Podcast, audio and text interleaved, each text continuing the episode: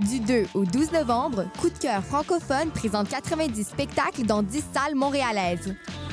Place à l'audace et aux découvertes avec Le Roi, la Rose et le Loup, Roger, Comment d'abord, La Faune, Tabiocha, Virginie B, Rosier, Double Date with Death, Roselle, Dope Gang et tellement d'autres.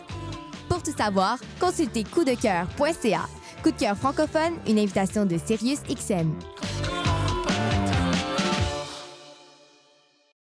Le festival Marathon par M pour Montréal, c'est 30 spectacles sur 4 jours qui se tiennent en parallèle dans plus de 15 salles de Montréal. Avec l'AF, Milk and Bone, Robert Robert, Virginie B et plus encore. C'est un marathon de musique qui vous attend du 15 au 18 novembre prochain. Un marathon de découverte et de vrai sport. Entraînement recommandé, attache tes espadrilles, prépare ta liste de lecture et prévois ton parcours. Tout ce qu'il te reste à faire, c'est courir tes spectacles préférés. Montréal est le rendez-vous incontournable pour découvrir le meilleur de la musique globale. L'événement boutique invite les talents et sons du Canada et d'à travers le monde à se produire devant les professionnels de l'industrie chaque année depuis maintenant 13 ans à Montréal. Quelques spectacles sont ouverts au grand public cette année. Les billets sont 20 Rendez-vous sur le site web www.mondialmontréal.com. Le Artist Lab est de retour pour une troisième édition le 17 novembre prochain de 10h à 14h au 8 Queen. Avec plus de 8 conférences et 8 ateliers au programme, on annonce la présence de plus de 15 partenaires avec qui vous pourrez obtenir des consultations individuelles tout au long de la journée. L'événement est 100% gratuit et ouvert à tous les artistes curieux ou curieuses d'en apprendre davantage sur la professionnalisation d'une carrière en musique. Inscrivez-vous dès maintenant en visitant les sites web de M pour Montréal et Mondial Montréal. Podcast, musique, nouvelles. Vous écoutez choc.ca.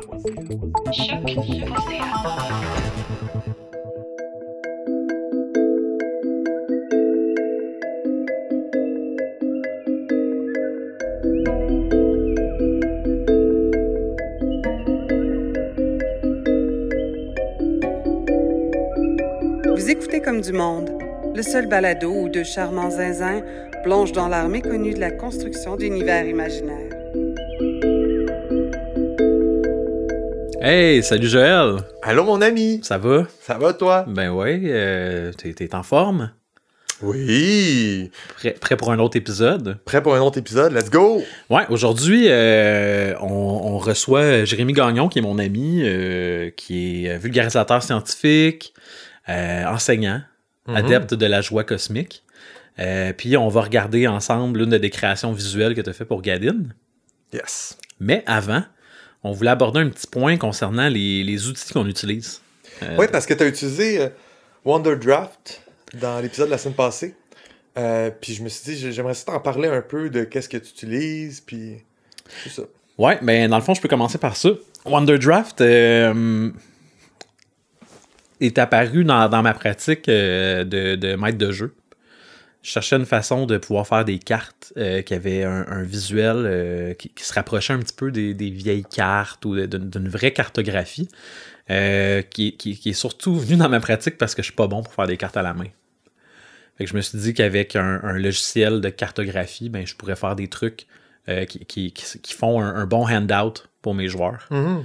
euh, qui n'est pas quelque chose de fait sur le coin d'une table à la main. Au début, j'utilisais un logiciel qui s'appelle Incarnate, avec Ouais. un. Ouais, ouais, Bon. Ink, Carnate. Ouais, j'ai- essayé d'utiliser ça à un moment donné. Euh, ça, puis Wonder Draft, j'ai essayé. mais Ah, ok, t'as essayé Wonderdraft. Ouais, on s'en reparlera. Euh, en fait, euh, je, je veux te laisser finir ton idée, mais j'ai mes, j'ai mes, euh, j'ai mes bémols avec ces, ces, ces trucs-là. Ben, pour nos auditoristes là, qui seraient intéressés à utiliser un, un logiciel qui, qui assiste dans la création de cartes, moi j'ai- j'en ai essayé plusieurs. Incarnate va bien.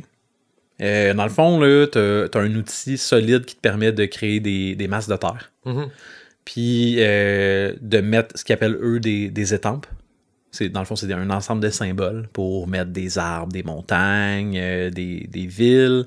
Tu peux même aller dans le plus petit puis ajouter des animaux, des paysans, des bon, il y y, a un paquet d'étampes.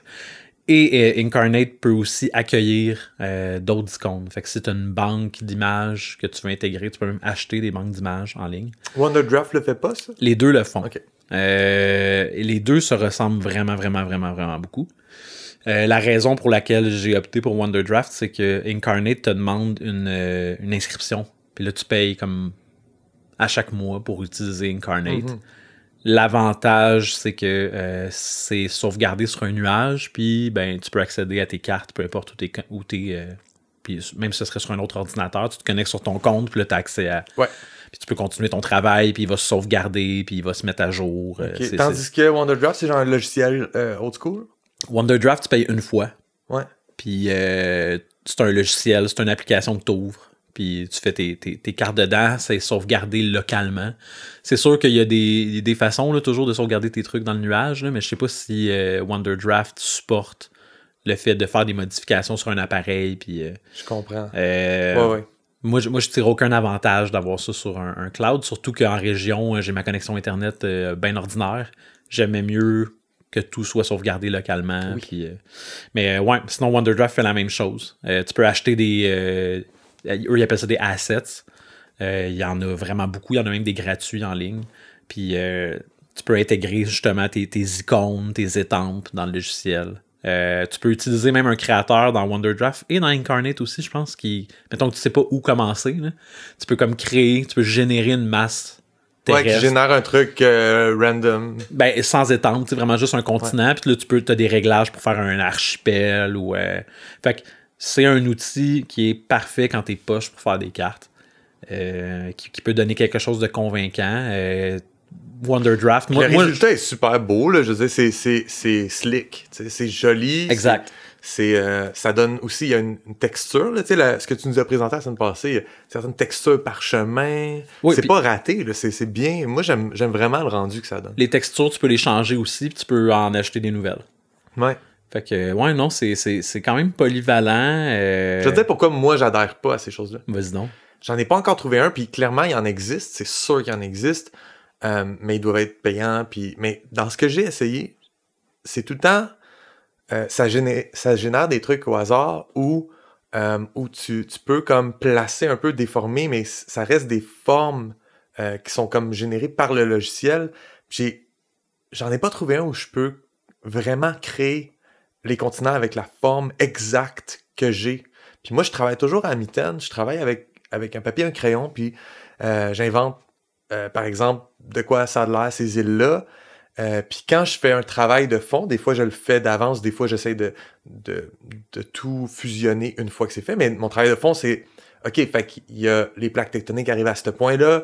Donc là, il y a na- naturellement, il y a, il y a quelque chose qui ressort de l'océan, fait que ça fait un archipel.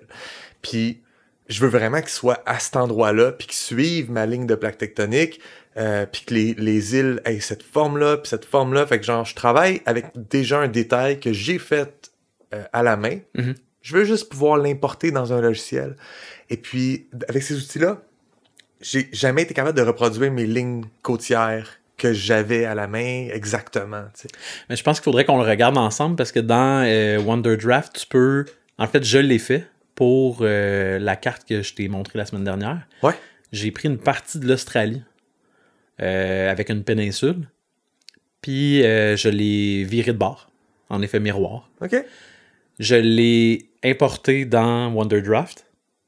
Puis là, lui, il applique le... le... Ben, il- elle apparaît dans Wonderdraft comme en transparent, si tu veux. Est un ouais, peu, comme un peux- calque. Ouais, puis je peux. C'est exactement ça en fait. Ça te permet après ça d'utiliser l'outil qui sert à, à- à surélever la Terre. Dans le fond, tu peux comme augmenter l'altitude de, de Mhm. ta, de- de ta croûte terrestre, là, je sais pas comment appeler ça. Ouais. Puis là, ton continent apparaît. Puis moi, dans le fond, avec cet outil-là qui est comme un pinceau, je viens suivre ma forme qui est là en calque. Puis là, je crée mon continent comme ça. Là, quand ma forme générale, elle est faite, je pourrais la laisser là, là, mais je l'enlève. Puis je travaille euh, en détail plus la côte pour que la, la texture soit bonne, tu sais, qu'on ait vraiment l'impression que c'est une vraie côte. Mais tu peux, tu Mais peux le faire. clairement, il faudrait que je donne. euh, faudrait que je le réessaye. Euh, en fait, il me faut une option pour ça. Un moment donné, je veux passer au mode, au mode technologique. euh, ce serait tellement utile pour ma pratique, mais Pa- Parce que tu fais tout à la main ou presque. là. ben, c'est qu'en fait, je travaille toujours à l'ordinateur. Fait que pour moi, quand je fais de la démiurgie, c'est une belle occasion de pas être à mon ordi. Ouais, ouais, ouais. de faire quelque chose avec sur une table à dessin avec puis je sais pas je suis pas un artiste visuel du tout Euh, mais j'aime faire ça dans cette façon là puis ça m'aide à créer. Ça, ça m'amène aussi à quelque part d'autre. Tu sais, j'ai, j'ai mon café, j'ai ma collation, j'ai ma lampe, j'ai ma table à dessin, j'ai un papier, un crayon, peut-être euh, des, des, euh, des feutres ou euh, des crayons, euh, de l'aquarelle, n'importe quoi. Fait que j'ai, j'ai des matériaux vraiment euh, physiques, puis ça m'amène à créer d'une façon un peu plus libre, un peu plus enfantine. Puis Puis je pense que c'est important à ma pratique, mais après ça, il faut que je puisse le passer à l'ordinateur, puis euh, prendre une photo, c'est jamais génial. Fait que genre, ça serait vraiment bien de pouvoir utiliser un logiciel pour l'amener à être visuellement euh, joli, parce que c'est pas très beau ce que je fais. Mais moi, la- l'avantage que je vois là-dedans, c'est que euh, si, tu, si tu gardes une trace sur un ordi ou sur un logiciel comme OneDrive, quand vient le temps de faire une modification, tu veux déplacer une ville, Ben oui, tu veux, ah, finalement, il n'y a pas de montagne là, ou ben, c'est une question de quelques clics, tandis que sur, sur tes dessins qui sont super beaux, là, euh, c'est un petit peu plate quand il t'arrive. à chaque fois que je veux genre me rétracter sur quelque chose, faut que je fasse une nouvelle aquarelle. Ouais. c'est comme quand même idiot, là. Et, et puis, dans le fond, tu- j'imagine que tu gardes toujours une trace quand même digitale de qu'est-ce que tu as fait. Oui, puis je prends des photos régulièrement pendant le. Fait que je prends une trace digitale de la version à mine, après ça de la version au feutre, après ça de la version avec l'aquarelle. Fait que tu sais, j'ai. Mais ça. Parce que moi, tout de suite, je suis en mode panique, genre, hey, s'il arrive un dégât d'eau, puis là, tu perds tous tes documents, mais tu me dis que tu as une trace. euh, Ouais, mais il y a plein de documents euh, que j'ai jamais pris en photo, puis il y a juste la version. euh, Ouais. euh, tu sais ce qu'il faut que tu fasses, là. faut, que je, faut que je te raconte euh, comment j'ai eu un dégât d'eau, puis tu vas paniquer. Ah, c'est déjà arrivé? Non, mais moi, j'ai l'expérience contraire. C'est qu'à moment donné, il y a eu une grosse tempête électrique qui a affecté mon Pentium 166 euh, en 2000, je sais pas quoi. 2000, 2002, je sais pas.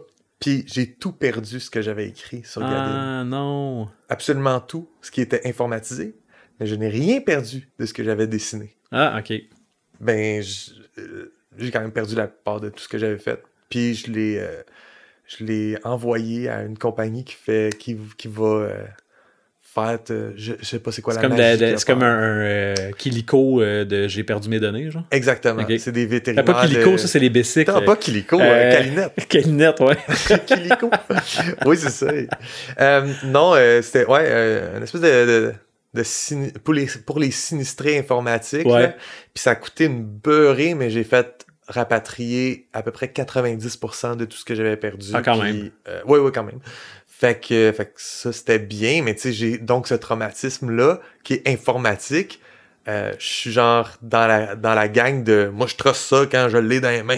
Ben, en fait, je pense que la clé est entre les deux est, est de mettre. Ben, tout avoir en double puis en triple. Exact. De pas tout mettre tes œufs dans le même panier puis de- d'avoir des backups. À l'époque, le nuage n'existait pas. Ouais. Puis je possédais pas de disque dur externe ou d'autres ordinateurs que l'ordinateur familial. Mais mes ressources étaient limitées. Ouais, ouais, ouais. Mais aujourd'hui, oui, absolument. J'ai tout en trois versions informatiques puis une version papier. Hey, avant qu'on enchaîne avec l'entrevue, moi, euh, je commence à avoir un petit problème de prise de notes. Je voulais savoir c'est quoi ta solution. Ah, les outils sens- genre euh, organisationnels? Ben, c'est parce que euh, je me retrouve à des fois avoir une idée euh, sur le fly, là, genre euh, Ah oui, dans, dans, ma, dans ma planétologie, je veux ça. OK, là, la note est prise. Puis là, euh, le, le lendemain, ah oui, dans mon hydrologie, euh, je veux ça. Là, Ouais. la, la note, elle va à la même place. Puis là, puis là, fait que là, je me retrouve comme avec un paquet de, de trucs qui n'ont pas de lien ensemble. Puis là, je veux revenir sur un sujet, je suis obligé de faire une recherche. Fait que- Mais moi, je lis ce, ce document-là qui s'appelle juste idée. OK, Mais dès que. Dans le fond, tous mes trucs sont organisés par absolument tout le détail de cette partie-là de ma dé- démiurgie, cette partie-là, cette partie-là.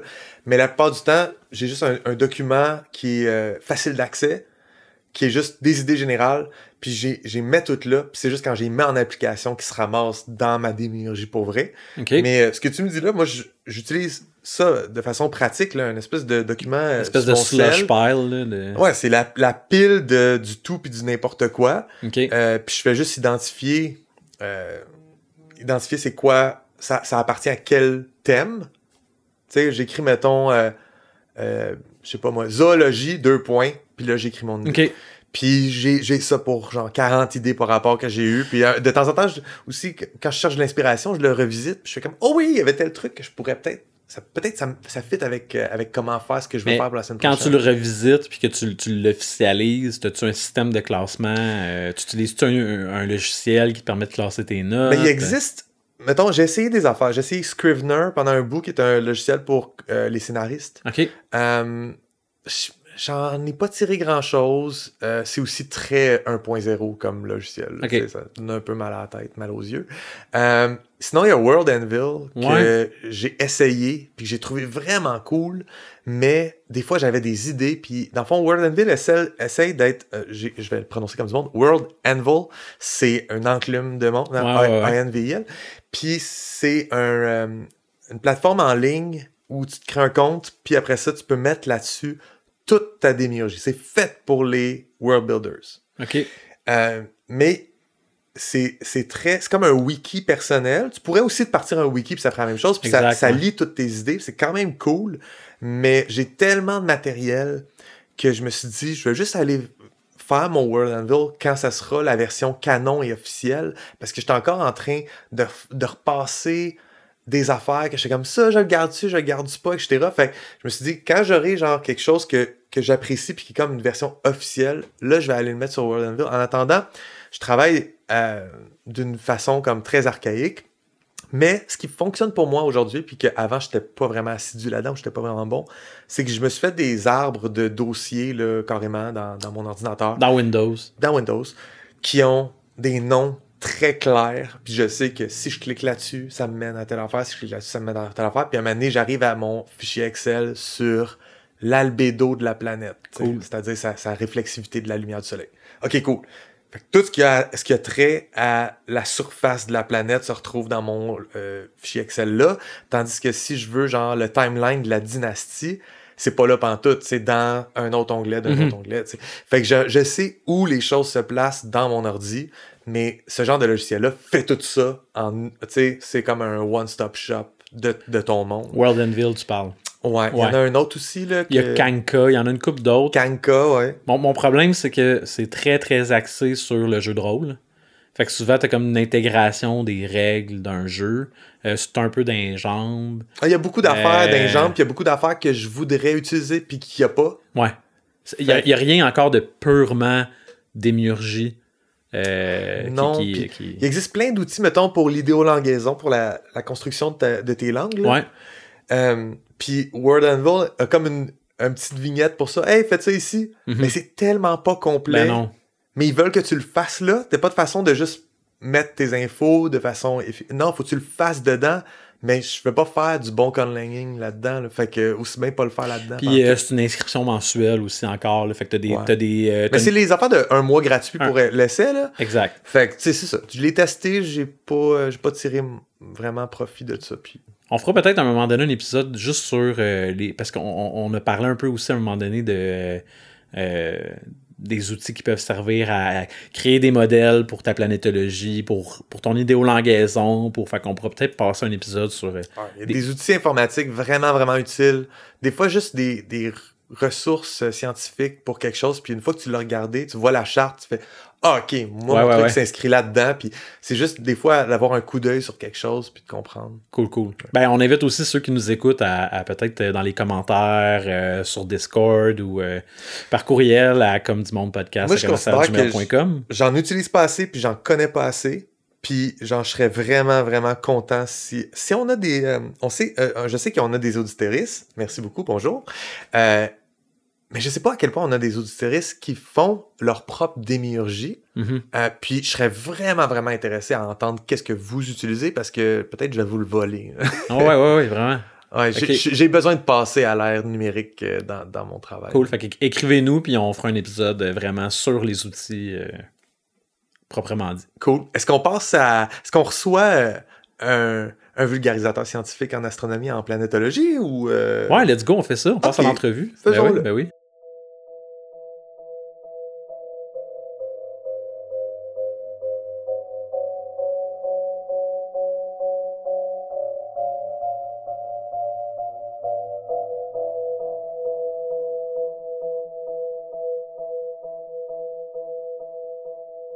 On est super content euh, d'avoir avec nous euh, aujourd'hui Jérémy Gagnon, qui, euh, qui est un vulgarisateur scientifique, un enseignant, et se dit adepte de la joie cosmique. C'est aussi euh, un ami, un ancien collègue. Euh, salut Jérémy, bienvenue à Comme du Monde. Salut Julien, salut Joël, merci beaucoup de m'avoir invité, c'est très chouette, oui. Salut, la joie cosmique, euh, Jérémy, la joie cosmique. Ouais, je- honnêtement, je me souviens plus euh, comment ça avait commencé, mais c'est ça.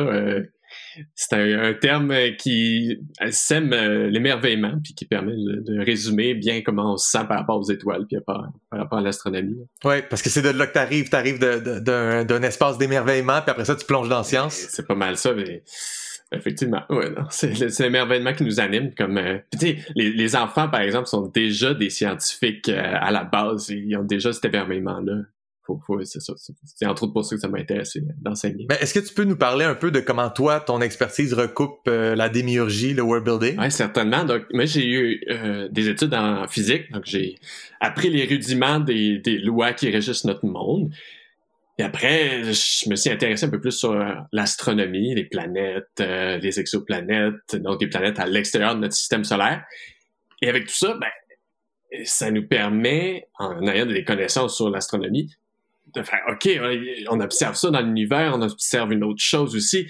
Et là, avec des mélanges, des liens, ben, on est capable d'extrapoler pour imaginer des mondes complètement loufoques, euh, farfelus, euh, incroyables. Je pense que de partir des lois physiques puis de l'astro, là, on peut faire des choses complètement sensationnelles. C'est quelque chose que tu as déjà fait? Tu t'es déjà adonné à la pratique de, de construire des mondes euh, fantaisistes de, de façon purement théorique, j'imagine? Ouais, mais j'ai été longtemps, euh, oui, vulgarisateur scientifique au Mont euh, Mégantic, donc à l'Astrolabe du Mont Mégantic, et j'avais justement une présentation que j'adorais où euh, on parlait des exoplanètes. Et ma partie favorite de cette présentation-là, c'est là où euh, je pouvais me laisser aller et parler des planètes qui me fascinaient totalement. Et oh, c'est pas facile en astronomie. On, on grappille des détails de qu'on observe sur des planètes extrêmement lointaines, euh, à des années-lumière, donc à des 10 000 milliards de kilomètres d'ici.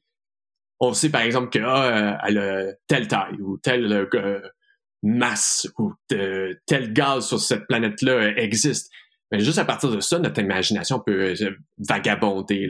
Dans le fond, quand, quand tu théorises, quand tu, t'émets des hypothèses sur, sur qu'est-ce qui se passe sur une planète, en ayant seulement comme donné sa masse, son volume, sa, sa, sa, composition, ben t'es déjà un petit peu dans, dans la création de monde, t'es déjà en train de juste comme ben je prends ces paramètres-là, puis là, avec ces paramètres-là, ben il pourrait avoir ça. Ou il pourrait avoir ça dessus. Ou la, s'il y a la vie dessus, la vie pourrait s'adapter pour euh, euh, résister à telle condition. Fait que c'est quand même tout le temps un peu du, du world building, non? Exactement. Puis c'est intéressant parce que le world building, en même temps, rattrape la science. Moi, j'ai l'exemple en tête là, de Camino. Euh, C'est un exemple banal. Camino, la planète océan dans euh, deuxième euh, Dans Star Wars? euh, Star Wars, oh ouais. Euh, ben, Camino a été imaginé comme une planète recouverte d'un océan. On voit ça dans Interstellaire aussi. Mais cette planète-là, complètement recouverte d'un unique océan, ben, a été observée, mais après la sortie des films. Donc, cette planète-là, finalement, on l'a on a observé réellement dans l'univers, dans notre galaxie, après avoir été imaginé par des auteurs de world building. Donc, même le world building peut devancer là, les, les observations scientifiques. C'est- comme une espèce de course, mais les deux s- s'influencent justement. On a été capable de déduire à partir de la taille et de la densité, donc à quel point elle était compacte, que en fait cette planète-là qu'on avait observée au loin, elle était complètement euh, océanique. Donc, euh, il y, a- quelque chose d'intéressant dans cette euh, rivalité-là. Comme quand la, la, l'évolution spéculative a, comme un peu transpiré dans la, la, vraie paléontologie ou dans, dans le fait d'imaginer l'évolution du- d'une espèce puis de ah ben peut-être que euh, il y aurait eu tel comportement puis tel puis finalement des années plus tard on se rend compte que, que ben c'est vrai puis on, on peut observer euh, euh, euh, on peut observer des vrais traits chez des animaux qui, qui sont éteints depuis super, super longtemps parce qu'on a pu les imaginer euh, avant. Je, je pense qu'il faut pas se laisser brimer par le cadre de loi physique. On peut aller plus loin ou le cadre de ce qu'on observe dans la vraie, dans la vraie vie, on, peut aller plus loin que ça, réellement. Mais c'est aussi le propre de la science-fiction, ce, dont tu parles là, qui est euh, de prendre les, les, lois qui régissent notre univers puis de les, les extrapoler, euh, mais de rester dans un cadre, le hard sci-fi fait ça, là, reste dans un cadre très rigide avec les lois telles qu'on les connaît aujourd'hui. Et puis souvent, ben, ça, ça a eu lieu ça a donné lieu à des œuvres qui, euh, qui s'accomplissent dans le temps ou qui s'accomplissent pas exactement, mais on voit que ça aurait pu se profiler comme ça. Euh, fait dans ces cas-là, on dirait que je suis moins impressionné que quand quelqu'un a juste imaginé quelque chose de complètement wild, puis ça adonne que la science découvre la même chose un peu plus tard. Euh, mais disons que dans l'exercice qu'on fait aujourd'hui, j'aimerais t'inviter à rester collé sur la science puis dire euh, au départ, tu sais, premièrement, c'est quoi qui fait qu'une exoplanète peut être, peut être habitable? Qu'est-ce qui fait que si on imagine dans un monde euh, inventé et construit que ce monde-là est bel et bien une planète dans un système solaire, dans une galaxie, euh, qu'est-ce, c'est quoi les éléments qu'il lui faut pour être propice au développement de la vie? Puis qu'on ait une histoire à mener, tu sais. Évidemment, on commence euh, par se baser sur ce qu'on connaît, la vie sur Terre. Donc, il nous faut idéalement une planète tellurique, donc rocheuse. Quoique, on pourrait imaginer que la vie puisse se développer sur une planète gazeuse, donc juste dans du gaz, une atmosphère gazeuse. Ça pourrait peut-être, mais on ne l'a jamais vu. Donc, difficile de savoir comment ça peut se développer, cette vie-là. Donc, un, tellurique. Deuxièmement, ben, faut que cette planète-là euh, soit dans la zone habitable. Ce qu'on dit, cette zone-là habitable, peut permettre de euh, l'eau liquide à sa surface. Donc, ni trop loin, ni trop proche de son étoile. Et si on parle de l'étoile, ben, faut aussi que ce soit une étoile, je, dirais, pas trop colérique. Donc, il faut qu'elle nous donne effectivement une lumière suffisante pour que la planète soit assez chaude et avoir de l'eau liquide, mais pas trop colérique, donc pas trop d'énergie euh, qu'elle émet vers la planète pour pas euh, bombarder de rayons euh, intenses, donc comme des rayons UV, la vie qui pourrait émerger sur cette planète-là. Mais là, si la planète est pas dans la zone habitable, qui est trop proche, mettons, qu'est-ce que ça fait? Ou qui est trop loin, qu'est-ce que ça fait? C'est quoi les problèmes qui viennent avec ça? Mm-hmm. Donc, c'est trop loin, évidemment, c'est glacial, comme on pourrait l'imaginer euh, sur Pluton, quoique Pluton, donc planète naine de notre propre système solaire, ça bouge quand même sur cette planète naine-là. Il y a quand même des plaques tectoniques, il y a quand même du mouvement sur cette planète naine. Et pourtant, elle est vraiment éloignée de notre propre Soleil, de notre étoile. Donc, il y a des nuances à faire. Il faut aussi qu'il y ait une atmosphère propice pour l'apparition de la vie. Et l'atmosphère, c'est comme une couverture pour notre planète. Ça va permettre de tempérer et de faire en sorte que le côté nuit et le côté jour soient pas euh, euh, pas des, différences de température extrêmes, vraiment comme une couverture pour tempérer le tout. Et l'atmosphère nous permet aussi peut-être d'imaginer des planètes un peu plus proches ou plus loin de la, euh, ou, plus euh, distancées de la zone habitable. Ça permet de tempérer encore une fois tout ça. OK, ça, fait, ça peut stretcher un peu euh, ce qu'on considère être la zone habitable. oui, puis il y a aussi le champ magnétique à prendre en compte. On a souvent entendu parler que la, planète Terre avait un gigantesque champ magnétique qui agit comme bouclier. Ben, ça, c'est essentiel. Si on regarde notre voisine Mars, ben Mars, son champ magnétique s'est vraiment étiolé au fil des millions d'années. Et donc, Mars n'a pas eu ce bouclier-là magnétique qui protège normalement une planète des rayons nocifs d'une étoile. Sans ce bouclier magnétique-là, ben, tranquillement, l'atmosphère de Mars s'est dissipé. Donc, il faut aussi penser au magnétisme. Donc, vraiment, de savoir euh, toutes les petites lois de la physique peuvent nous permettre de créer ce, monde-là cohérent et, solide. Euh, comment une, une planète, disons, tellurique, euh, obtient son champ magnétique? Est-ce que c'est parce qu'il y a carrément du fer dans le noyau? Parce que c'est ça, la Terre a du fer dans le noyau. C'est-tu le fer qui donne le magnétisme à la planète? Ben, je, je, je suis content que tu poses cette question-là parce que pour moi, le magnétisme, c'est déjà une forme complètement hallucinante de loi physique qu'on pourrait exploiter davantage en démiurgie, par exemple. Euh, le magnétisme d'une planète, c'est créé à cause des mouvements à l'intérieur de, euh, du cœur de la planète. Donc, dès qu'il y a du mouvement de quelque chose qui est électromagnétique, ça crée du magnétisme. Donc, un électron qui bouge, donc un électron qui fait l'électricité, il bouge, il crée un magnétisme. À l'intérieur de notre planète, c'est gigantesque, donc ça crée un gigantesque magnétisme. Mais moi, j'ai toujours été fasciné personnellement par le magnétisme. Ça crée des, des choses complètement délirantes en astronomie. On pense notamment à, des jets des jets.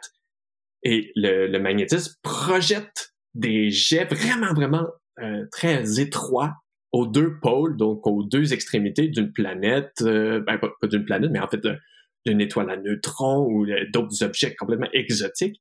Donc, le magnétisme, déjà, je pense qu'on pourrait extrapoler un peu plus là-dessus. Là. Ce serait intéressant à exploiter. Est-ce qu'on pourrait avoir un, euh, une planète qui, euh, qui a un magnétisme vraiment beaucoup, beaucoup, beaucoup plus puissant que, que, la planète Terre, par exemple? Oui, on pourrait certainement imaginer ça. Ben, déjà, on regarde Jupiter, énorme planète gazeuse, et son champ magnétique est juste hallucinant.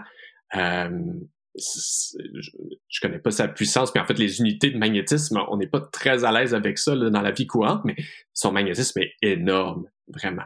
Donc, euh, oui, on pourrait jouer avec ce paramètre-là, ça pourrait créer des choses euh, vraiment surprenantes. Et le dernier paramètre, moi, que j'ajoute, c'est l'étoile. C'est important de penser à l'étoile qui est au centre, ou en fait les étoiles, parce qu'effectivement, il peut y avoir des systèmes exoplanétaires avec plusieurs étoiles, plusieurs planètes évidemment, comme le, notre propre système solaire.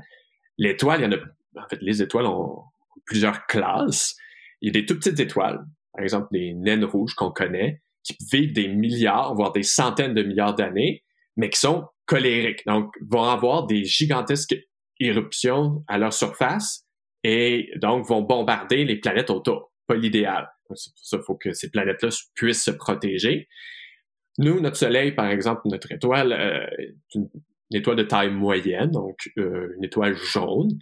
Puis il y a des grosses étoiles immenses qui sont plutôt bleutées ou blanchâtres.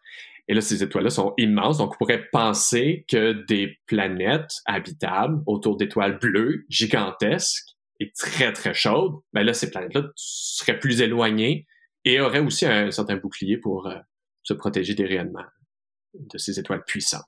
Ah oui, fait qu'on pourrait imaginer un système solaire où toutes les distances sont vraiment plus euh, éloignées, les, éléments sont plus éloignés les uns des autres partout dans le système solaire puisque l'étoile est vraiment plus grosse. Euh, est-ce que le contraire existe? Est-ce que tu dis les, les naines rouges, c'est trop euh, colérique pour que ça fonctionne? Est-ce qu'il est y a des, des, étoiles qui sont tout petites qui permettent des distances toutes courtes entre les, entre les différentes planètes du système solaire?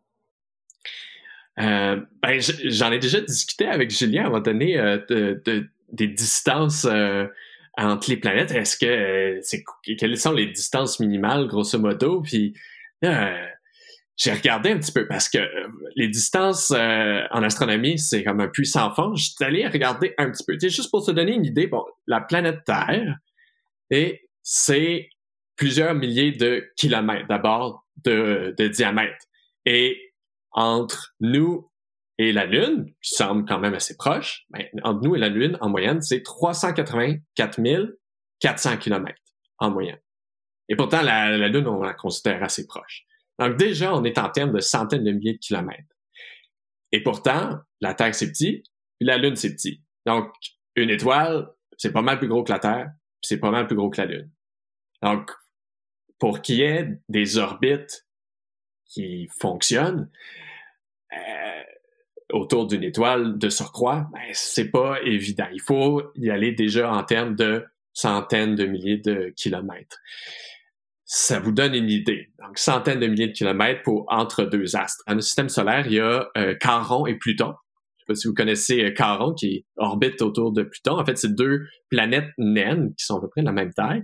Ben, entre euh, ces deux-là, la distance, là, elle est toute petite, mais ça reste que c'est quand même hallucinant comme, euh, comme distance. C'est 20 000 kilomètres environ entre les deux. Et pourtant, on dit que c'est deux planètes super proches. C'est quand même plus gros que la Terre. C'est quand même plus gros que la Terre, effectivement. On a, on a jasé de ça parce que j'ai, j'ai, j'ai joué à l'excellent jeu. J'ai pas terminé encore, mais je suis en train de jouer à l'excellent jeu Outer hmm. Wilds.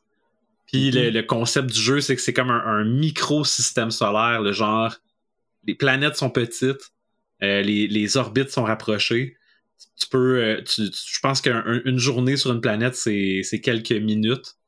puis on, on peut euh, croiser d'autres planètes, puis ils sont tellement proches que des fois tu peux passer d'une planète à l'autre euh, sans, sans avoir à utiliser de, de, de vaisseau ou de, de fusée ou peu importe. Là.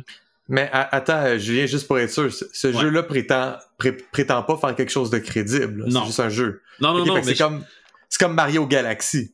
Euh, Genre, ben, T'as- dans le- non, mais c'est Mario Galaxy, mais avec des règles au niveau de la gravité, puis au niveau de. Fait que ils ont, ils ont recréé, parce que le jeu vidéo le permet, là, tu sais, ils ont recréé ce système solaire-là qui, est- qui est vraiment rapproché. Puis t'as as des distances. On avait jasé avec Vincent Mauger de pas parler de distance, mais eux, ils donnent tous les, les, les chiffres. là.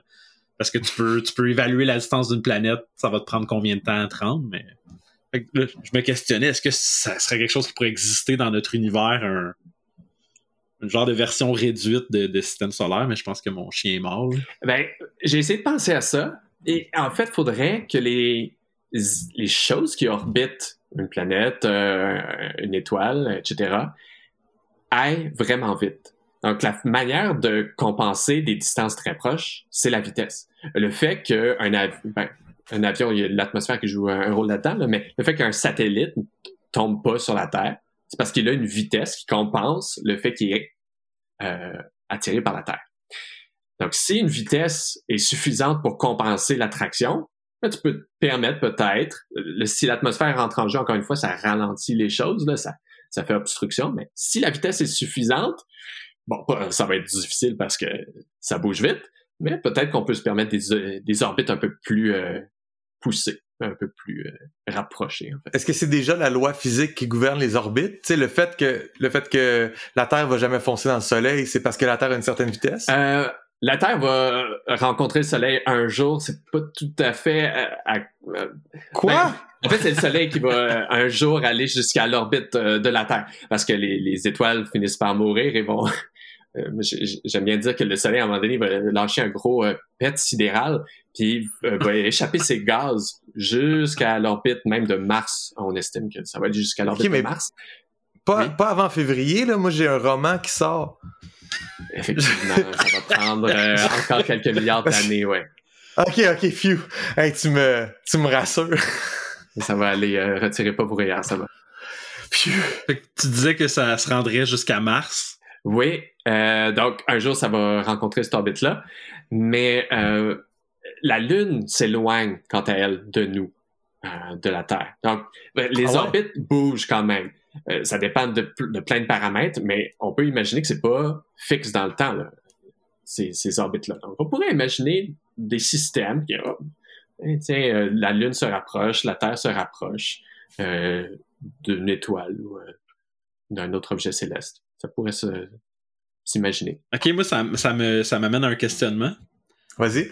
Est-ce qu'on a été témoin euh, de- de- d'une telle fin d'une étoile ou d'une telle fin d'une galaxie? Parce que j'imagine que si un- on perd une autre étoile, ça débalance complètement tout, tout le reste. C'est pas juste Mars puis la Terre qui sont enveloppés, mais il n'y a plus d'étoiles. L'orbite doit un petit peu euh, défaire tranquillement. Ça arrive tout le temps, Julien. Ça arrive tout le temps.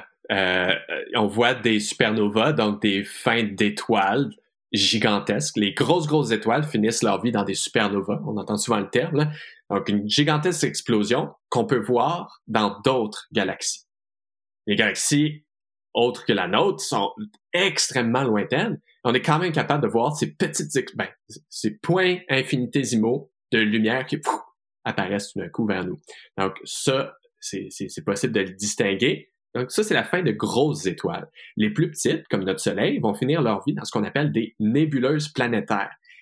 Ça n'a pas rapport avec les planètes. On dit planétaire seulement parce que c'est rond. Euh, il y a des belles images là, euh, croquées par les télescopes euh, spatiaux ou terrestres. Je vous invite à aller en voir. Moi, j'adore les nébuleuses planétaires. Et moi, je déplore un peu le fait que les nébuleuses planétaires, c'est pas tout à fait populaire en science-fiction, ni dans. Ben, en tout cas, j'ai pas euh, eu vent de quelqu'un qui a exploité cette idée-là, parce que ça, des plus, ce sont des plus petites étoiles qui finissent leur vie en répandant leur gaz tout autour, puis ce qui reste au centre, c'est ce qu'on appelle une naine blanche. Euh, c'est le squelette de l'étoile morte. Et ça, ça brille de mille feux et ça fait briller les gaz autour. Donc, cette étoile-là fait vraiment une, sorte, d'écosystèmes vraiment hallucinants. C'est comme ça que notre Soleil va mourir au bout du compte. Donc, c'est vraiment quelque chose à, exploiter davantage, selon moi. Ça éclaire tous les, euh, tous les, euh, les débris de, de l'ancienne étoile. Exact. Surtout des gaz, il pourrait peut-être avoir euh, de, la poussière. C'est pas, pas l'unique exemple de, de mort d'étoiles qui crée un environnement spécial. Il y a des, des étoiles à, neutrons, par exemple, qui, ont, qui sont issues aussi de la mort d'étoiles gigantesques qui finalement ont créé au centre une étoile à neutrons. C'est encore une fois un squelette d'étoiles mortes. Et autour, ben, il peut se créer un environnement aussi assez singulier. On a notamment repéré des euh, planètes qu'on appelle morts vivantes. Ce sont des planètes constituées des débris de l'étoile morte qui tournent finalement autour de l'étoile à neutrons par la suite. Et on en a trouvé une et on l'a appelée Poltergeist en l'honneur justement de, ah ouais. de, du, mort vivant ou du fantôme. Là, je suis plus sûr, ma mémoire m'a fait défaut. Est-ce qu'il y, a, qu'il y a des corps célestes comme ça qui sont pas des planètes sur lesquelles on pourrait essayer d'imaginer euh, une démiurgie, créer, créer la vie à quelque part là-dedans? Est-ce que la vie pourrait euh, avoir lieu sur ces trucs-là? Est-ce que tu as, une idée de comment ça pourrait se passer? En premier, c'est sûr que les lunes. Euh, ça, ce serait pas si nouveau. On a quand même vu ça dans la science-fiction, que on peut vivre sur des lunes. Tout simplement, ben, on tourne plus seulement autour de, euh, du Soleil, mais on tourne autour d'une planète. en fait, je pense que Pandora, c'était ça. C'est Pandora est une lune et non pas une planète en, tant que telle dans, dans Avatar. Ah, moi, mettons, euh, mettons, je pars dans un autre sens, puis je me demande, euh, je, je, fais, mettons, on, prend euh, un cas de figure, puis je fais une planète pour mon univers. C'est quoi, là, tout à l'heure, tu as commencé à nous définir un peu, euh, mais ce serait quoi les paramètres qu'il faut vraiment que, que je définisse pour être sûr que ça ait du sens euh, quand je veux monter, mettons, sa fiche technique? Tu, tu nous as parlé de l'étoile elle-même, puis là, tu as parlé des, des types d'étoiles, la zone habitable, euh, on a parlé de magnétisme, on a parlé du fait qu'elle soit tellurique. Puis après ça, on, on, est allé un peu ailleurs. Mais mettons qu'on revient à juste ça, puis dire, c'est quoi les autres affaires qu'il faut que je sache sur ma planète si je veux développer mon monde? Euh, en fait, je commencerai par sa relation avec les, ça, les autres astres dans, ton système. Euh, puis de là va découler le reste des paramètres qui vont affecter la planète en, tant que telle. Alors, OK, on choisit quel, quel type d'étoile, combien de lunes. Ah, OK, ben, il y a beaucoup de lunes. Ah, ça va faire des gros effets de marée. Ça, se peut que l'eau bouge beaucoup. OK. Donc, on peut partir. On peut avoir combien de, on peut avoir combien de lunes? Euh, excuse-moi de t'interrompre, mais là, ça, ça, ça Non, c'est correct. Ben, tu sais, on, on a plusieurs dizaines de lunes autour de Saturne puis de Jupiter. Euh, je pense qu'on peut se gâter à fond là-dessus. Là. Euh, si je peux donner un exemple de intéressant par rapport aux lunes et aux forces de marée, euh, ça joue à la fois sur la Lune et sur la planète. Les forces de marée, tout simplement, c'est que la gravité, elle est plus forte quand on se rapproche de quelque chose de très gravitationnel, de très lourd. Si on est proche de Jupiter, au polaire, les effets de marée sont intenses. On pense à Io, notamment, qui est une lune de Jupiter, ben, vraiment proche de Jupiter, et à, à cause des effets de marée, ben, Io, elle est super chaude parce que ça bouge tout le temps sur Io. Ça fait des espèces de gros mouvements, ça chauffe Io. Les effets de marée sont donc vraiment à prendre en considération. Ça peut créer des univers très chauds, mais à des grandes euh, distances, à de grandes distances, pardon, de, de l'étoile. On peut compenser par les forces de marée pour donner de la chaleur à ah notre environnement. Donc, on, pourrait avoir un environnement habitable qui n'est pas dans zone habitable dans ce temps-là. Exact. Avec les forces de ah marée, ça pourrait être intéressant. Justement, on pense là que Encelade ou euh, euh, Europe, deux lunes de Saturne et de Jupiter, ben, pourrait peut-être avoir des micro-organismes dans notre système solaire. C'est quand même assez excitant, justement par le fait que malgré la distance entre elles et le Soleil, ben, il y a quand même des forces de marée qui créent de l'énergie. Donc, on regarde, OK, c'est quoi les lunes, c'est quoi nos, nos étoiles, qu'est-ce que ça a comme impact sur notre planète? Mais on peut aller à l'inverse aussi. Si, euh, Joël, euh, Julien, vous voulez quelque chose de spécifique sur votre planète, euh, j'aimerais ça vous donner un exemple. Il y a quelque chose qui me fascine vraiment dans les exoplanètes, puis j'en parlais en fait à chaque animation que je faisais. Il y a euh, une planète hypothétique qui s'appelle la planète Eyeball, donc une planète globe oculaire moi, c'est ma planète favorite, qu'on n'a pas tout à fait observé encore, mais on a des hypothèses là-dessus. C'est une planète qui fait tout le temps face à son étoile avec le même côté, comme la Lune. La Lune, on voit à peu près toujours le même côté. Ben là, imaginons qu'une planète qui est euh, dans ce qu'on appelle une rotation synchrone, donc elle fait toujours face à son Ah étoile avec le même côté. Donc, il y a un côté jour, toujours le même, où c'est complètement chaud. On pourrait même imaginer ça fondu, donc un océan ou du métal fondu, et de l'autre, complètement froid, donc glacial, où euh, c'est tout le temps la nuit. Et on peut même imaginer que au pourtour, donc à la limite entre le jour et la nuit, qu'on appelle le Terminateur, à pas confondre avec le film, là, mais donc le Terminateur, là, ça pourrait héberger la vie, puisque les conditions seraient juste assez propices pour que la vie s'y déroule. Donc, on peut commencer à, ah, mais j'aimerais ça avoir un anneau de vie sur, Ouais. ouais, une ceinture de vie, comme l'iris d'un œil. Moi, je compare ça souvent à l'iris d'un œil. Imaginons un œil vert, là. Ben, l'iris de l'œil vert, ça pourrait être une réelle planète. Elle a un gigantesque océan d'un côté, puis un- une plaque complètement solide de l'autre. Moi, je, pourrais partir de ça, puis après, OK, qu'est-ce qui me permettrait d'avoir ça comme euh, lune, comme, euh, comme étoile? Normalement, on parle de petites étoiles là, pour ce genre de système-là, en règle générale. Ah oui, je pourrais vraiment imaginer ce monde-là qui est, qui est installé. Tu sais, les civilisations sont apparues sur les berges parce que tout est une berge. C'est ça, Mhm. l'anneau au complet, c'est une berge. Fait que les civilisations qui apparaissent sur les berges, qui peuvent peut-être monter à quelques kilomètres euh, sur la plaque solide, puis sur quelques kilomètres d'îles qui sont sur le bord de la berge. Puis tout- tous les contacts se font quasiment en 2D dans l'histoire de l'humanité. Parce que tu sais, Ouais. les gens connaissent juste leurs voisins d'à gauche puis d'à droite. Il y a, il y a juste, sais, il y a pas, y a pas de, y a pas il y a juste un nord puis un sud là, tu sais. on peut imaginer même des vents absolument violents parce que euh, d'un côté il ferait très froid et de l'autre super chaud. Et si on a une présence d'atmosphère, ça veut dire que les courants d'air doivent être vraiment puissants. Donc, c'est ça. On peut imaginer aussi des conditions météorologiques vraiment stressantes pour les habitants à ce moment-là. C'est vraiment euh, un type de, de planète, là, globe oculaire, à, à exploiter. Est-ce que, euh, est-ce que Juliette avait, t'as- t'as- toi t'as le, t'as le chrono devant les yeux, hein, puis moi je l'ai pas. Mais euh, tu penses qu'on a fait le tour en termes de temps? Je pense que oui. En termes de temps, oui. Euh, en termes de sujet, euh, Jérémy, je pense qu'on n'aura pas le choix de te réinviter. N'importe quand, les gars. Merci Ouais. Bonne Jérémy. soirée, Jérémy. Au plaisir de te recevoir une autre fois à l'émission. Excellent. Merci. Merci, Merci, bye bye. les gars. Merci, Julien. Merci, Joël. Trop chouette.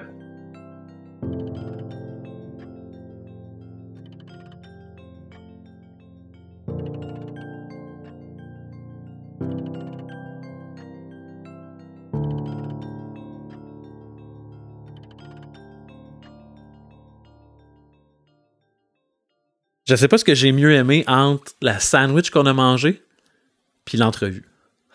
Julien, l'entrevue, il y avait plein de choses qu'on a apprises. C'était vraiment cool. C'est vrai. Mais Puis Jérémy est vraiment, il est vraiment hot, il est vraiment fin, il est efficace. on va être comme obligé de le Mais- réinviter. Mais la sandwich avait l'avantage d'être absolument inintéressante. Ah ça, ouais. c'est rare dans la vie. Quelque chose qui est complètement neutre. Hein? Ouais.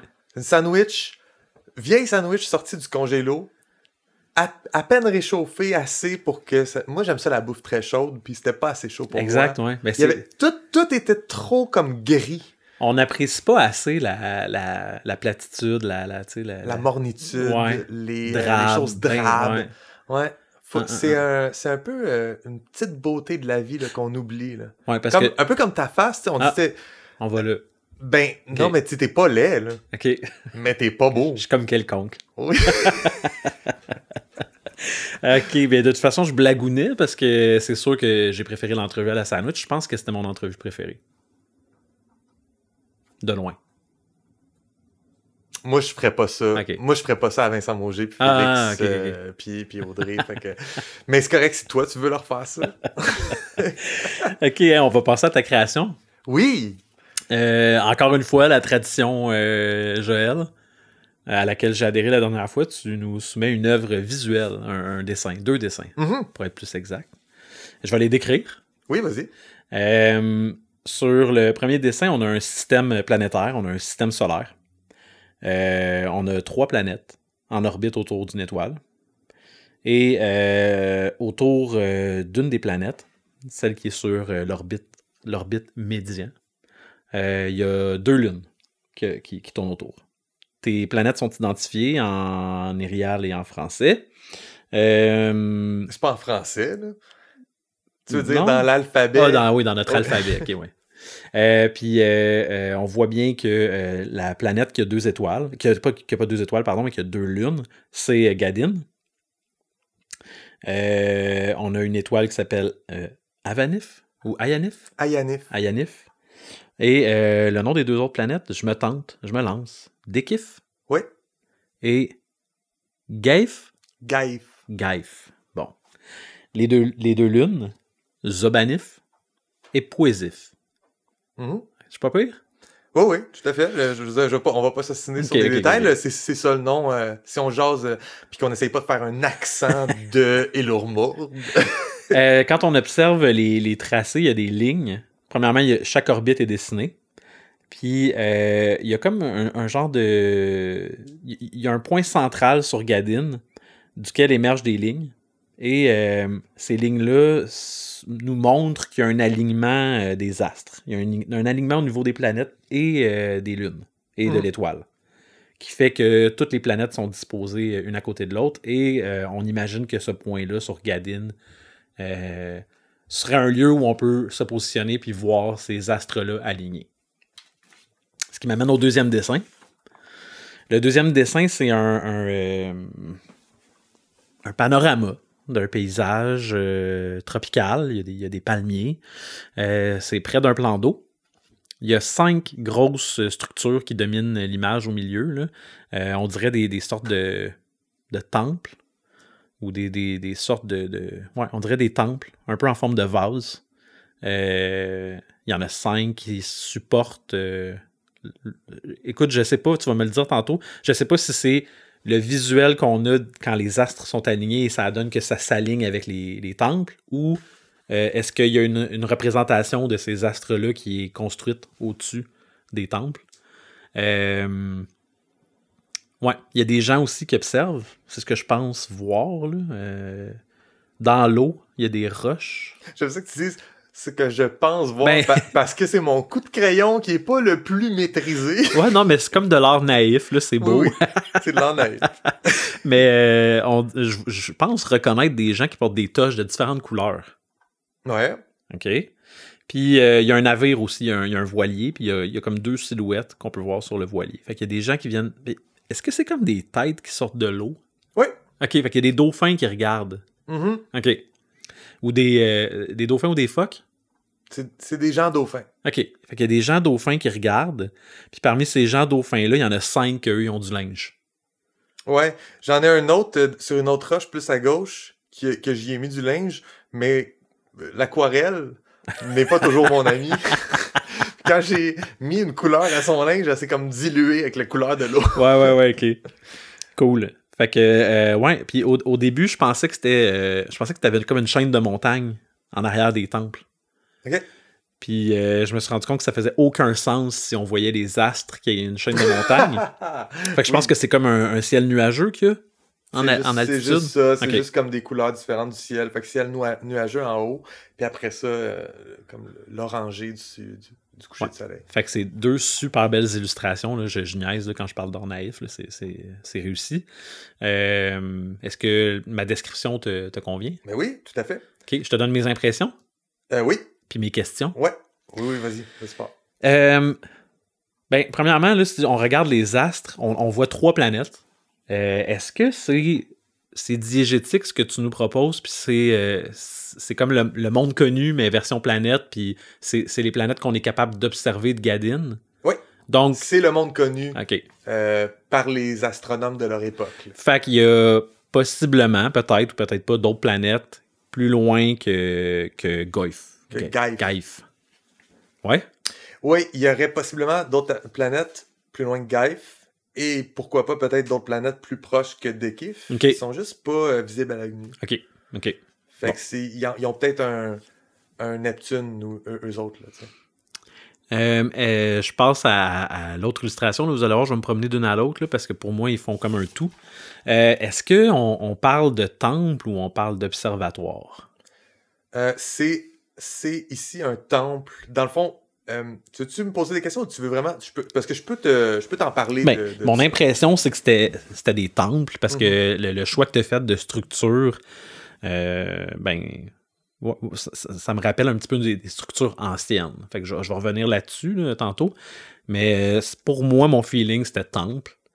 Euh, mais ça, ça soulève plein d'autres questions. Est-ce qu'il y a un culte? Associé à ces astres-là? Est-ce que chaque astre a son culte? Est-ce que c'est vu comme des dieux? Euh, tu peux-tu m'en parler un petit peu? Oui, tout à fait. Fait que j'ai choisi un peuple en particulier ici. Les, Les- dauphins? Ouais, les Delphiniens, mon peuple de, de gens dauphins. Euh, je, les, je les ai mis, j'avais le goût d'en faire des centaines puis de faire une belle foule, mais finalement, j'avais pas le goût. Ah, de... le non, goût. oublie ça, j'ai juste, j'ai pas le goût de dessiner dans la vie. Ok.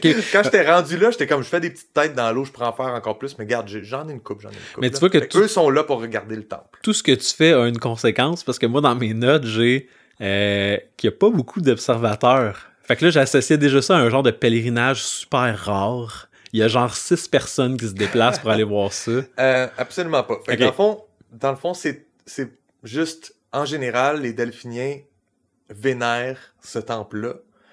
Et euh, ça, ça serait juste une journée comme toutes les autres et non pas la vraie journée euh, où ce que les cinq astres s'alignent. Il y aurait peut-être ce nombre de personnes-là. Mais dans la vraie journée où les cinq astres s'alignent, c'est, la, la mer est remplie. Ok, ok, ouais. J'ai juste pas les compétences artistiques pour dessiner cette journée-là. C'est un événement, là. Fait que pour moi, l'événement qu'on voit en haut, euh, dans, dans l'image, la première image, c'est quand, si on regarde Gadine, il y a, il y a une petite, des petits éléments de terre, mais Gadine, c'est surtout de l'eau. Mais tu vois le point où ça, où ça se, où ça converge? Ouais, exact. C'est le point où il y aurait le temple. Là, j'ai mal dessiné les trucs parce que ce point-là devrait, devrait normalement être au centre de la planète et converger vers le centre, puis qu'on l'aurait central, comme ça, ça ferait le bon angle pour un coucher de soleil de Gadine à Ayanif. Pour avoir, Pour euh, avoir un coucher de soleil. à l'horizon, En réalité, c'est le vrai point, mais il n'est pas à ce moment-là de la rotation terrestre, il est comme une coupe d'heure plus tôt, là, six heures plus D'accord. tôt. Ouais, ouais. Euh, puis, euh, c'est ça. Fait que ça, c'est les cinq astres qu'on voit par-dessus le temple qui s'appelle Ruan Feut, qui veut dire temple pour les cinq. Ok. Puis c'est vraiment un temple euh, dédié aux cinq astres visibles dans la sphère céleste qui sont euh, qui illuminent, hein, parce que les, les étoiles existent, mais les deux planètes, deux lunes, un soleil forment comme le monde connu, vraiment hot. euh. et puis oui, ils sont vénérés comme des dieux. Ok. Fait que le dieu euh, de Gaïf, euh, en, je veux dire la planète Gaïf, son nom, le if à la fin, ça veut dire divinité. Ah, ok, ok, ok. Ayanif, Dekif, Zobanif, Poésif, Gaïf ont tous le son if à la fin et ça veut dire euh, le Seigneur Soleil, le Seigneur Planète. Malade. Et puis, euh, c'est ça, sont vénérés par les dauphins. Puis s'ils sont vraiment alignés par-dessus leur socle, genre, euh, ils viennent prendre cette position-là, mais ils n'ont pas nécessairement cette grosseur-là. Ça finit pas par être exactement la, la même grosseur. Tu sais, si je fais mes calculs comme du monde, ça va être des gros- grosseurs différentes. Euh, mais l'artiste, pour moi, ce tableau-là il est diégétique. Mhm. Il y a un artiste peintre en ce moment qui est euh, à distance sur le mât d'un bateau. Qui a un style un peu naïf. Il y a un style un, un peu naïf, mais aussi, il dessine les astres là où ils vont, pas là où ils les voient. Ouais, parce qu'il faudrait qu'ils viennent exactement à ce moment-là s'ils voulaient le faire. Oui, puis il y aurait pas mal plus de monde. Ok. Fait que tu sais, si, puis ça, ça serait pas des... euh, là, c'est des représentations un peu iconographiques des planètes. Ouais, ben c'était une de mes questions parce qu'ils Ils ont ont, toutes la même grosseur. ils, ils ont une couleur qui les représente, ils ont des traits qui les représentent, puis on voit les mêmes sur son autre œuvre qui a faite euh, du système solaire. Fait que c'est un peu. euh, c'est un peu plus décevant que ça dans la vraie vie. Je pense que je pense que c'est pas aussi catchy. Ça, c'est la version idéalisée Ouais, par, ouais, ouais. Un, par un savant de son époque. OK. Puis, ouais, tu m'as demandé c'est c'est quoi, c'est un culte? C'est clairement un culte des dauphins. Leur peuple à eux vénère ces cinq astres-là. Puis, ils ont un- érigé un temple à un endroit où une fois par whatever, on travaillera la temporalité un autre jour, là, mais toutes les orbites, euh, toutes les orbites s'alignent Ouais. Pour que chaque astre occupe un espace. Au sommet, de au sommet de ces temples-là. Exactement. Euh, Une fois par, pas par année. Là. Non, non, non, c'est ça, c'est ouais. super rare, là, on s'entend. C'était une de mes questions. Tu- tu l'as pas fait encore le calcul pour savoir ça se, ça se reproduit à quelle fréquence? Je l'ai fait, mais je suis pas confiant. Puis faut, que je con- faut que je confirme mes affaires. Mais euh, ouais, c'est ça. Est-ce que tu peux quand même nous dévoiler si c'est de l'ordre de genre. Tu peux même pas te dire que tu vas le vivre dans ta vie, mais ça va peut-être être la vie de quelqu'un dans ta lignée qui va le voir une fois. Genre? Ouais. OK. C'est, c'est aussi, ça dépend, t'es de quelle espèce, parce qu'ils ont pas toutes la même longévité, mes, euh, mes peuples. Ouais. Mais c'est à peu près une fois aux 125 ans. OK. Puis c'est à une heure précise, Oui, d'une ben oui. journée précise. C'est un moment. Là. Ouais. Fait que euh, moi, dans toutes les affaires de datation puis de chronologie, il faut, que je- faut que je mette ça en concert avec mes mouvements célestes pour voir, tu sais, vraiment. Mais j'ai décidé que ça arrivait puis que ça existait. Mhm. Fait que là, il faut que je motive mon macroscopique. Puis c'est super cool. Moi, je trouve ça vraiment cool, cette idée-là. Ouais? Ouais, ouais. Mais c'est vraiment à la suite de notre conversation avec Vincent, euh, pas avec Vincent, avec euh, Jérémy, Ouais. Euh, mais aussi à la suite de notre conversation sur l'urbanisme. Puis, Ouais. tu sais, on a parlé de, des, des villes qui sont orientées pour créer, tu sais, selon les as qui passent par-dessus. Fait que j'ai, je me suis inspiré de Comme du Monde, puis j'ai inventé ça. C'est cool parce que ça me permet de déduire la réponse à une de mes questions. Parce que j'ai écrit euh, dans mes notes. euh, Ouais, ok. J'ai écrit construction récente ou monument ancien. Parce que c'est les seules structures présentes dans le dessin. Fait que là, j'étais comme, il n'y a pas de ville autour, il n'y a pas de village, mais dans le fond, c'est. Il est en dessous de l'eau, le, le village ou la, la ville. Ok. Tu, tu hoches la tête, là, Ouais, non, pour les non, gens à mais- l'audio. Mais c'est hot, oui. Ok. Euh, oui, parce que c'est un, c'est un peuple qui... C'est, les dauphins, ils ont une civilisation sous-marine. Ok. Euh, ils ont des îles aussi qui sont derrière nous, dans, tu sais. Ouais. Fait qu'il y a beaucoup d'îles euh, qui habitent, euh, mais ils ont érigé ce temple-là, pas sur une de leurs îles, mais plutôt à un endroit précis parce que c'est à ce spot-là que ça se lève. Mais peut-être aussi, il y a d'autres raisons. Euh, je pense que, par exemple, ça, c'est le début de leur continent. Euh, puis ils ont des alliances avec les peuples environnants, puis etc. Les dauphins étant un peuple sous-marin, euh, peut-être que ériger ces structures-là, c'est pas eux-mêmes qui l'ont fait. Ils l'ont fait avec l'aide et ou l'esclavage d'un peuple autour. Euh, J'ai pas encore pas tout rendu là. décidé, mais je les veux, euh, je les veux quand même pacifistes, ce peuple-là. Fait que je pense que c'est vraiment genre, pour moi, c'est des, des missionnaires un peu, puis ils ont convaincu, genre, les, euh, les cochons qui habitent cette région-là, que euh, non, non, c'est hot, les cinq astres, là. C'est les vrais dieux qui nous ont toutes créés, Ah, ouais, etc. ouais, ouais, ouais. Puis là, ils ont érigé ça, donc, avec eux. Mais il y a très, très longtemps. C'est pas une construction récente du tout. OK.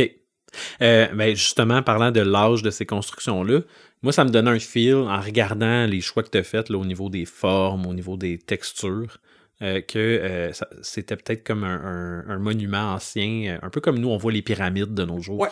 OK. Puis c'est puis c'est vraiment comme ça. C'est pas des ruines, ils sont pas laissées à elles-mêmes. Il y a des gens qui croient encore à ça, puis sont...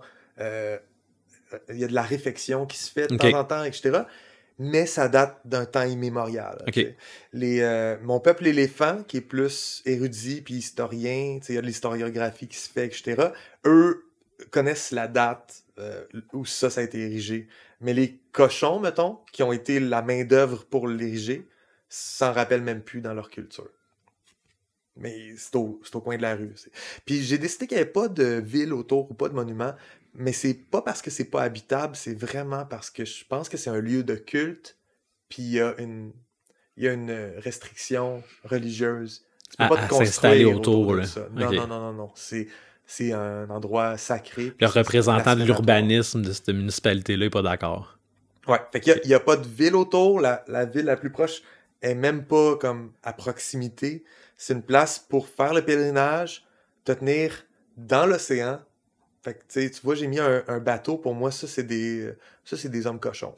Qui, qui viennent voir. Ouais, ils viennent voir de leur point de vue à eux, mais du point de vue de la Terre, tu vois jamais ça se passer. Parce que, mettons, à l'aube de la même journée, les astres n'ont pas exactement le, le bon. euh, Fait qu'il faut que tu sois du point de vue de la mer pour le, le voir se passer. Totalement. OK. Euh, au niveau de, euh, des structures encore, il y a l'air d'avoir comme une gradation en importance. Fait que moi, ce que, ce que je reçois quand je vois ça, c'est que le soleil, c'est le dieu qui a le plus d'importance parmi les cinq. Suivi après ça des deux lunes. Et qui sont suivis à la fin par euh, les planètes. Ma déduction, c'est que ça va avec la visibilité des, astres. Le soleil, ben, il est omniprésent. à chaque fois que, que c'est le jour, on le voit. Les lunes tournent autour de Gadine, donc on est familier avec les lunes, mais d'observer des planètes, des fois, ils peuvent être dans une orbite lointain, ils sont pas là pendant un bout. Donc, est-ce que cette gradation-là en importance, tu y as réfléchi? C'est pas une gradation d'importance du dieu. OK. Je crois en fait que mes delphiniens, ils vénèrent également ces cinq dieux-là, puis dépendant de la région, euh, tu sais, tu viens de l'île du Nord, t'as plus un culte pour, euh, pour Zobanif, puis si tu viens de l'île du Sud, t'as plus un culte pour Dekif. Fait que c'est, pour moi, c'est pas une importance des dieux, c'est comme une, une euh, comment qu'on dit ça, pas trinité, c'est une pentanité, là. OK.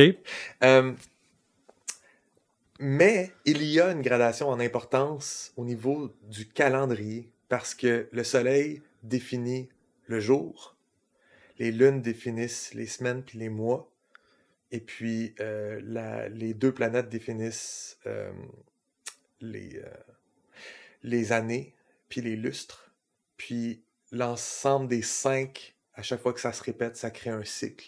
C'est le même que à chaque, à chaque fin de mes lettres de. Tu sais, il est écrit J1, J1, S2. M3, etc.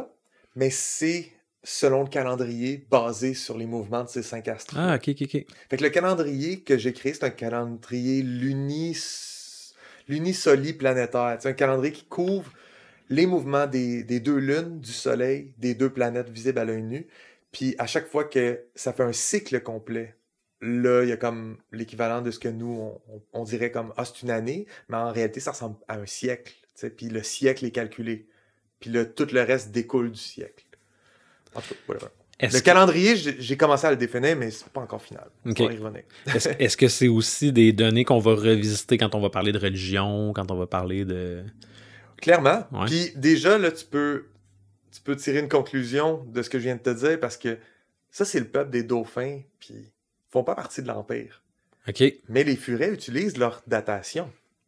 Fait qu'il y a des contacts. Puis il y a aussi comme de l'influence qui se passe entre l'Empire puis le pas-Empire qui est autour. Ça, ça, ça vient pas de, du monde de mes furets. Ça se passe plus au nord. On n'a pas d'informations encore par rapport à euh, euh, la religion dominante dans l'Empire? C'est comme la première fois qu'on parle de religion. Est-ce que euh, tu peux nous dévoiler si euh, dans l'Empire, ces cinq divinités-là sont aussi représentées? Euh, ben, le- je, peux, je peux facilement je peux parler de la religion paix. Ouais. Ce que je dévoile, c'est c'est un empire inclusif en termes de religion. OK. Et même plus qu'inclusif, ils, ils utilisent la religion de leurs conquis pour les pour mieux les conquérir. C'est un, un peu comme euh, on a vu à plusieurs fois dans l'histoire de l'humanité, il y a Ouais, des ouais, empires qui font de la conquête puis qui imposent leurs croyances. Euh, L'empire mustélien, les furets sont plus, ils se faufilent. Puis ils trouvent des, des moyens ratoureux. Ah, eux autres, si on les laisse pratiquer leur religion, ils vont être tranquilles. Exactement. Ouais, c'est ok. la politique, euh, politique euh, de l'Empire perse, achéménide, qui a, qui a été très, très, très, très efficace, beaucoup plus efficace que, mettons, les Babyloniens qui étaient juste avant, puis qui, qui faisaient des tortures immondes à n'importe qui qui pratiquait pas leur religion. Euh, les Perses sont arrivés, puis ont fait Non, non, you do you, reste dans ton coin de la map, fais tes affaires, mais tu sais, on, on va, on va vous taxer. Ouais. Fait que c'est ça que l'Empire des Furets fait. Fait qu'il y a dans l'Empire des gens qui croient à la religion des dauphins euh, parce que euh, il y, a- il y a absolument rien d'illégal là-dedans. OK. Euh, mais les dauphins eux-mêmes font pas partie de l'Empire. Par contre, c'est des alliés. C'est pas des, c'est pas des ennemis. et il envoie régulièrement des missionnaires. Fait dans chaque ville ou village important de l'Empire des Furets, il y a un temple au- dédié aux cinq astres, puis il y a un missionnaire qui donne la soupe populaire aux gens, aux démunis, puis qui essaie de les convaincre que c'est hot, les cinq astres. Un jour, il va falloir que tu ailles faire ton pèlerinage à Ruam Ut pour voir les cinq astres s'aligner. Euh, si toi, tu peux pas y aller parce que c'est dans 70 ans, puis tu as une longévité de 32 ans, pauvre petite coquerelle, Faut, que- faut que t'en parles à tes faut que T'en enfants. parles à tes enfants, là. Puis c'est, c'est euh, bon signe si t'es né dans l'année de ça. Il y a comme toutes des Ouais, ouais, superstitions ouais, tournent- qui tournent autour de ça au, à- au niveau des augures, etc. Mais euh, les citoyens de l'Empire, ils croient pas nécessairement. Puis ils ont plein d'autres systèmes de croyances qui font concurrence à ça. Puis il y a bien des gens aussi qui vivent dans... Tous les dieux existent, j'y crois à toutes parce que je vais mettre les chances de mon bord pour Mhm. euh, avoir une après-vie qui est intéressante. Fait qu'ils vont faire comme, oui, oui, je, je vais y aller la semaine prochaine à Out pour, pour le voir. Je vais l'avoir vu au moins une fois dans ma vie. Euh, fait que je suis sûr que si c'est ça la bonne religion, euh, je vais gagner. J'ai acheté mon billet pour aller au paradis. billet, tu. Mais. En même temps, je fais le, le culte euh, aux sorciers, euh, tu puis à autre chose, tu en même temps. Ouais, vraiment cool. Est-ce que j'ai manqué quelque chose? Est-ce qu'il y a quelque chose que j'ai pas vu, qui a échappé à mon regard? Non, je pense que t'as as tout vu, puis il y a bien des affaires que j'ai pas définies, puis j'ai juste fait un dessin. Là. Fait que, mettons, l'architecture de mes va- temples vases, Mhm. euh, je sais pas c'est fait en quoi, là. Faudrait que je vois. du grès rouge. Je vais choisir du grès rouge parce que ça sonne. Mais t'as quand même réussi à me faire sentir que c'était ancien, Ouais. J'ai tout de suite pensé à euh, euh, pyramide, euh, pyramide aztèque, genre, là, ou Maya, tu sais, plus, mais Oui, oui. je voyais le- le- la texture puis le, le monde ancien là, au, au travers de ce que tu as dessiné. Ouais, bravo. C'est vraiment cool, puis ça l'ouvre tout plein de portes. Ouais, beau travail. Cool. Ouais. Merci. Puis pour revenir sur les outils, ben j'ai fait une aquarelle, puis je peux juste la prendre en photo. C'est bien plate parce que si je fais une erreur, tu sais, je vais. Est-ce que tu as fait une erreur? Pourquoi j'aurais fait une erreur? Ben non, c'est ça. Tu as tout réfléchi à tes affaires Ben oui, avant. c'est hein. ça, c'est parfait. C'est pas pantoute que j'ai fait une erreur puis tu vas le photoshopper pour Mm. moi avant la sortie de l'épisode. Non, non, non, pas en tout. Mais non. OK. OK. Merci, Julien. Eh ben, ça fait plaisir. Passe une belle semaine, puis on se revoit. euh, Euh, la semaine prochaine, qu'est-ce qu'on fait? Oh, la semaine prochaine. Ah oui, la semaine prochaine, on parle des méchants.